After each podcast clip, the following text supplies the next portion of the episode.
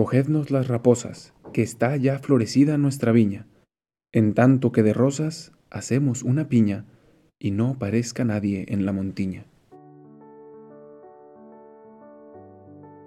¿Alguna vez has sentido o pensado que Dios no te escucha, que Dios no está presente, que no es más que una idea?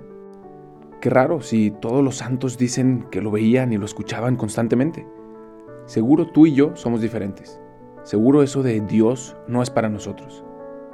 En la vida espiritual no todos son dulces y rosas. No todo es luz y gracia y bendiciones de Dios que nos hacen sentir bonito. Hemos de llegar hasta el canto 25, hemos de recorrer una buena serie de cantos para darnos cuenta que en la vida espiritual efectivamente hay dificultades y hay enemigos que tratan de meter trabas. Y aquí les llama San Juan las raposas.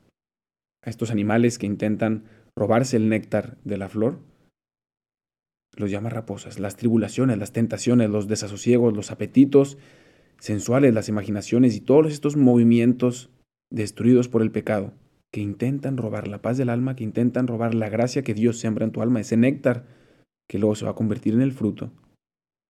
Las raposas constantemente están alertas para robarlo. Dice San Pedro en una de sus cartas que el demonio está como león rugiente, buscando a quien devorar. Y hay que ser conscientes de que en la vida espiritual esto es una realidad. No podemos pretender que solamente sean flores y rosas y que no hay peligro. Y entonces nos da también aquí consejos para la solución San Juan. Y por eso dice, cogednos las raposas, que está ya florecida nuestra viña. O sea, simplemente como para motivarnos, dice, el hecho de que vienen las raposas es porque está ya florecida nuestra viña. Si vienen tentaciones, si vienen dificultades, si el demonio está constantemente metiendo la pata para que te tropieces, es porque algo bien estás haciendo. Es porque hay flores que quiere robarse. Si no, si no hay flores, si no hay néctar, las raposas ni siquiera estarían por ahí. Entonces como que nos motiva. Dice, el hecho de que el demonio te esté queriendo atacar es porque ya estás haciendo algo bien. Es porque quizás estás caminando hacia Dios y quiere impedirlo. Entonces, pues es una primera motivación. Y luego dice, en tanto que de rosas hacemos una piña.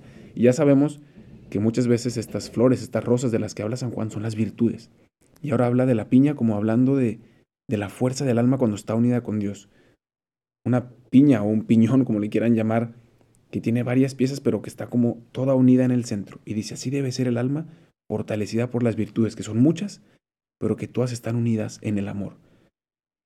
Y entonces dice, con esa fortaleza podremos defendernos de las raposas. Y luego da un último consejo. Y por eso termina, y no parezca nadie en la montiña. O sea que la soledad y el silencio se vuelven otra vez una herramienta para vencer las tentaciones, para vencer al demonio. Vienen las raposas y quieren robarse el néctar de tu vida espiritual. ¿Qué necesitas? Fortalecerte en las virtudes y buscar el silencio y la soledad. Encontrarte con Dios, hacer oración. Y así podrás defender ese néctar que luego va a dar fruto, que luego va a florecer. Cogednos las raposas, que está ya florecida nuestra viña, en tanto que de rosas hacemos una piña y no aparezca nadie en la montiña. Gracias por escuchar este episodio. No olvides de buscarnos en Instagram como Dios en Experiencias. Y si este episodio te ha ayudado en algo, puedes compartírselo a alguien que también esté buscando a Dios, pues te aseguro que incluso antes Dios ya le está buscando a él.